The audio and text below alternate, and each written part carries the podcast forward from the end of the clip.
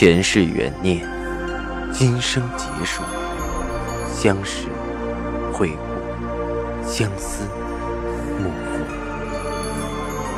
忘川河畔苦等，三生石前许愿，浮华落尽，只余情深入。欢迎收听由喜马拉雅出品的《情似故人来》，作者。文安初心忆故人，蒋波，魅影，明月照经纶，木千林。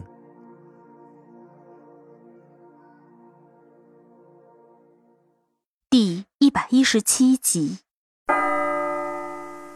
景葵换了件湖蓝色的衣裙，把头发挽了起来，一回身怔了一下，赵石南一身青衫正立在他的门口。只是有些胡子拉碴的憔悴，脸庞依然是刀锋比例般坚毅俊朗。景葵有些失神，心加速的跳着。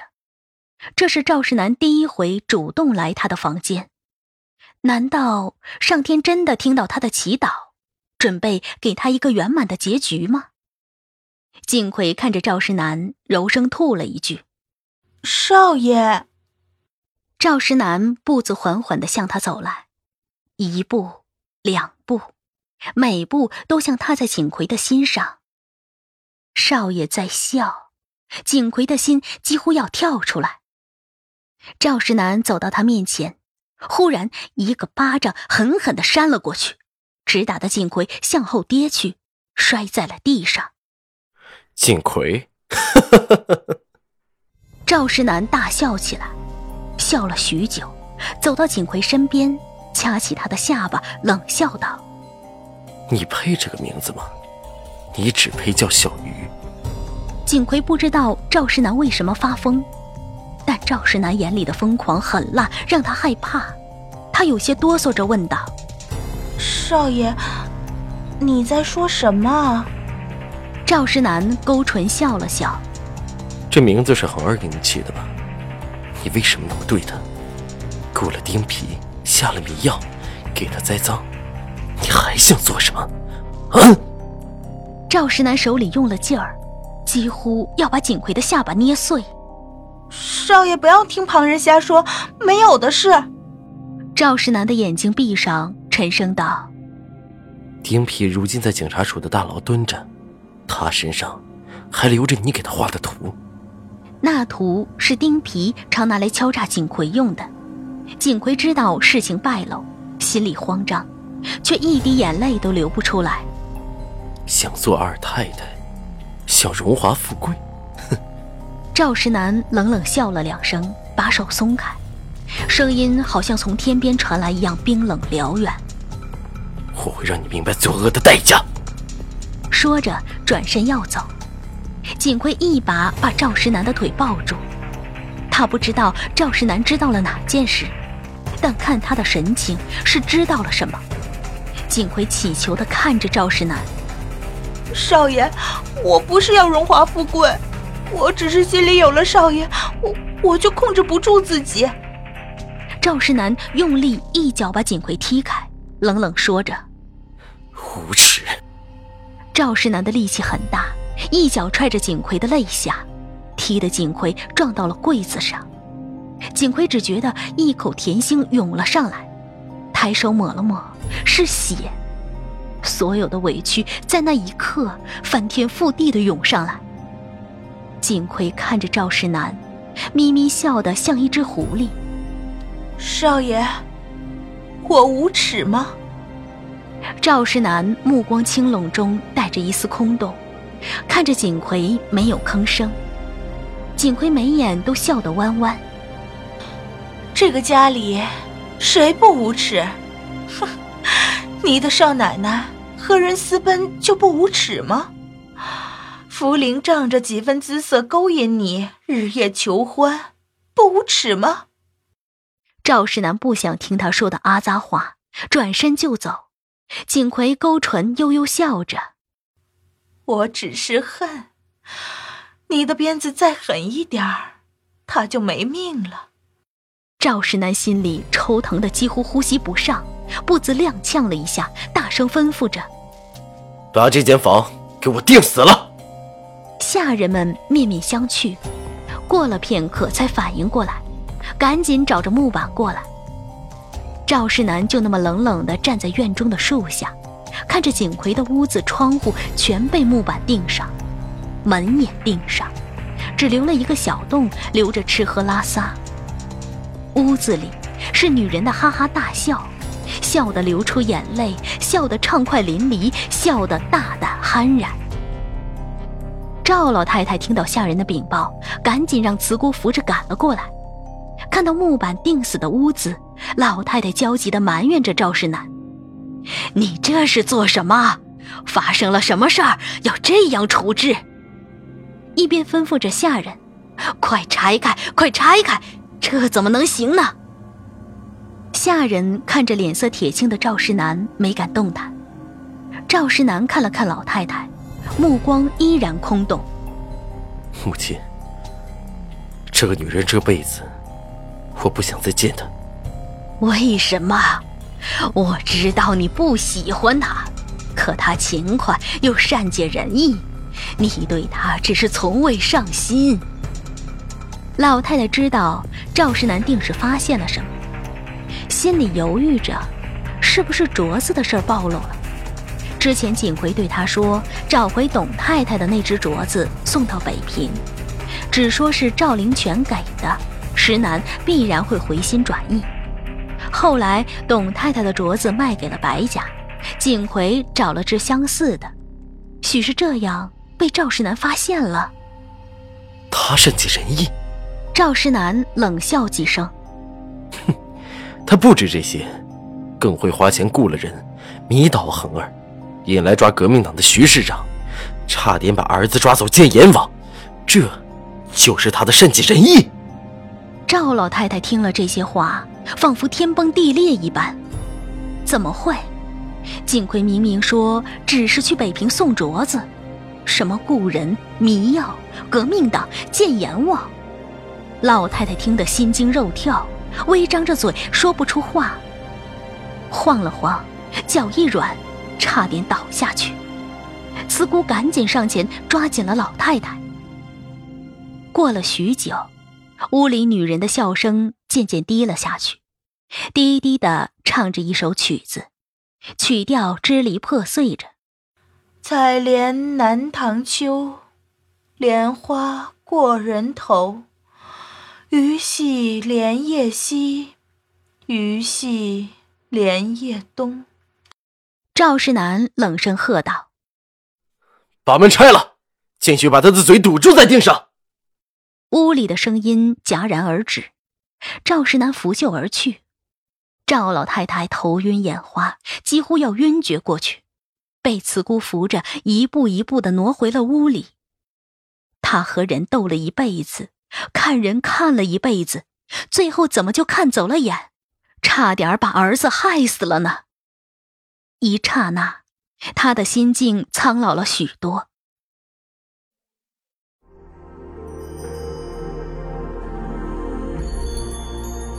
您正在收听的是喜马拉雅出品的长篇穿越小说《情似故人来》。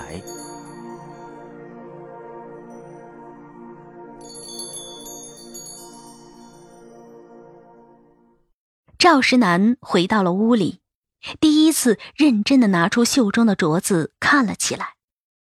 自从护士把这个镯子交给他，他从来没仔细看过，他也没认真看过杜恒的镯子。但是他曾经在灯下细细看过锦葵的镯子，如果他认真看，早就会发现，这镯子和锦葵那只相差甚远，自然不是杜恒的。可自己一直在烂醉狂饮，根本没有看过一眼。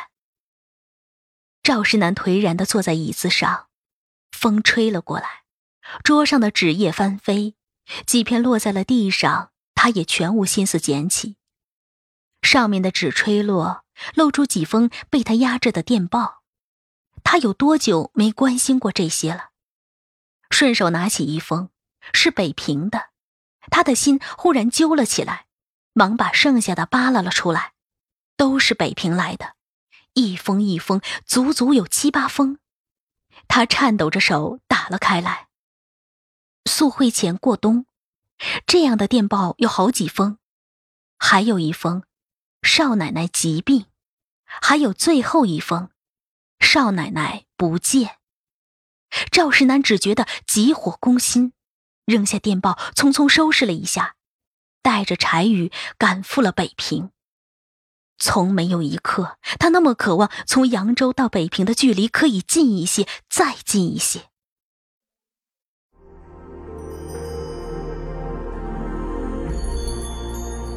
您正在收听的是喜马拉雅出品的长篇穿越小说《情似故人来》。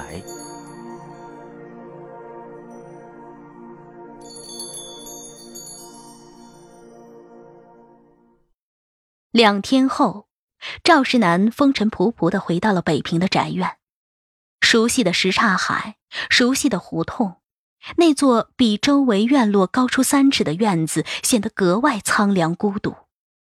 赵石南的心一疼，大步走进了院子。下人看到赵石南，纷纷唤着：“少爷回来了。”几分激动，几分欣喜。这个庭院太寂寞，寂寞的每个人的心里都空空的。双叶和东桑听到声音，愣愣的站了起来。东桑张着大嘴，满是惊讶：“少爷。”赵世南没来得及看他们，直奔最后的卧房，一把把门推开。屋子被霜叶打扫得很干净，叠得整整齐齐的被褥，擦得干净的梳妆台，只是空无一人。赵世南的心里翻江倒海的空落，沉沉的问着：“人呢？”没有人回答。双叶和东桑互相看着。他们还没想好怎么和赵世南解释。人呢？赵世南一拳砸在了桌子上，声音吼得凄厉。双叶大着胆子走上前，眼一闭，交代着：“走了。”赵世南转过身来，眼睛红的要滴出血，一把扯住双叶的衣领：“你再说一遍，走了？走哪儿了？”东桑急得抓耳挠腮，干着急又不能冲上去从少爷手里抢人。双叶一咬牙，话说的嘎嘣脆：“去上海了，也许又去了别的地儿，不知道。”赵世南牙齿都要咬碎了，看着双叶恨不得剥皮拆骨。谁放的？你？又看了看东桑，还是你？少爷，是是我。不关双叶的事。赵世南把双叶松开，冲着东桑就是一拳。你有什么资格放他？东桑往后一个踉跄，低下头不出声。双叶忍不住眼圈红红，说道：“少爷，您知道少奶奶过的什么日子吗？您走了以后，没有一封信，没有一句话。冬天这里冻得像冰窟窿，少奶奶整天手脚冰凉，嘴发紫。”东桑几个电报都要不来炭火钱，您在扬州纳了小妾，有了孩子，少奶奶一病不起，差点就没了，昏迷了几天几夜，郎中扎针都灌不进去药，您还是不来看一眼。老太太来了信，骂少奶奶什么尸体什么餐，我们也不懂什么意思，少奶奶气得吐了血。赵石南的眼睛闭上了，拳头紧紧的攥起。他的心还会痛吗？他曾经以为自己的心都麻木了，莺歌燕舞，酒肉穿肠。可为什么听到双叶说杜恒的时候，他的心还是那么疼，好像被针在一点一点戳得鲜血淋漓。想到他在病痛中的样子。他几乎疼得要窒息。双叶抹着眼泪，声音哽咽：“您是心狠，在扬州孩子都有了，少奶奶却这辈子都不能有自己的孩子，整天给孩子做鞋，都要魔怔了。说几句话就大喘气，一夜醒来好几次都睡不下，整个人就快耗尽了。少奶奶不走，还能活下去吗？看赵世南不说话，又大着胆子加了句：“现在你回来了，看到的是空屋子，总比看到的是少奶奶的棺材强啊。”东桑用力扯了扯双叶，低声说着：“呸呸呸，什么棺材，也不知道说吉利的。”赵石南抬了抬手，声音有些沙哑的苍老：“你们出去吧。”双叶愣了一下，赶紧和东桑跑了出去。赵石南缓缓走到梳妆台前，打开了一个一个的抽屉，没有用完的胭脂水粉，梳子上还缠着几根掉落的头发，一个精致的首饰盒里，玉叶、珍珠手串都静静地躺在那里。赵世南无力地把盒子盖上，何苦？这些东西都要还我，我的心，谁还给我？赵世南又走到旁边，打开衣柜的门，满满的两排虎头鞋看得他眼晕。大大小小的规格各有不同，精细致密的针线，活灵活现的绣工。赵世南只觉得那鞋排山倒海的向自己压来。心头一懵，眼前一阵漆黑。他抓着衣柜的门，过了许久才缓过了神。赵世南就这么呆呆的坐着。北平的四月，屋前的芭蕉又泛绿，海棠也绽开了层叠的花蕊。只是秋千空空。赵世南看着窗外春意盎然的日子。心里却是一片的萧索。直到晚上，双叶和东桑探头探脑了几次，最后东桑大着胆子问道：“少爷，要吃点什么吧？”赵世南无力的抬抬手，把双叶叫了进来，顿了顿，艰难的问着：“他临走前说了什么？”双叶想了想，摇摇头：“什么也没说。”看着赵世南失神的目光，又拼命想了想，还是摇摇头。少奶奶只是要我们保重，不要为他担心。他真的狠心到没留下一句话，他真的能放下？赵世南的心痛到了没有知觉。第二天一早，赵世南去拜访了许参事，想托许参事帮忙探问探问。上海那边有没有杜恒的消息？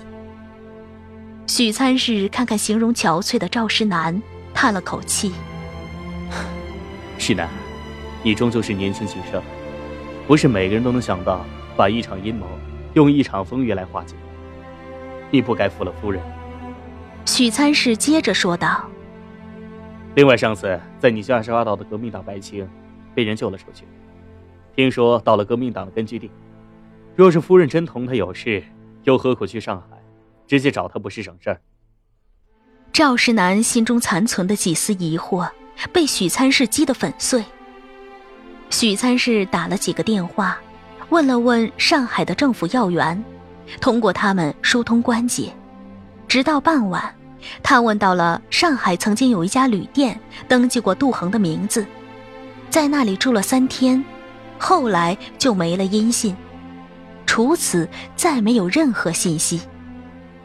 赵世南不知道自己是怎么从许参事那里出来的，摇摇晃晃地走在路上，身边有孩子跑跳着，女人们嬉笑着，男人们行色匆匆着。满城春色，宫墙烟柳，而他的身边，再也看不到他的笑颜。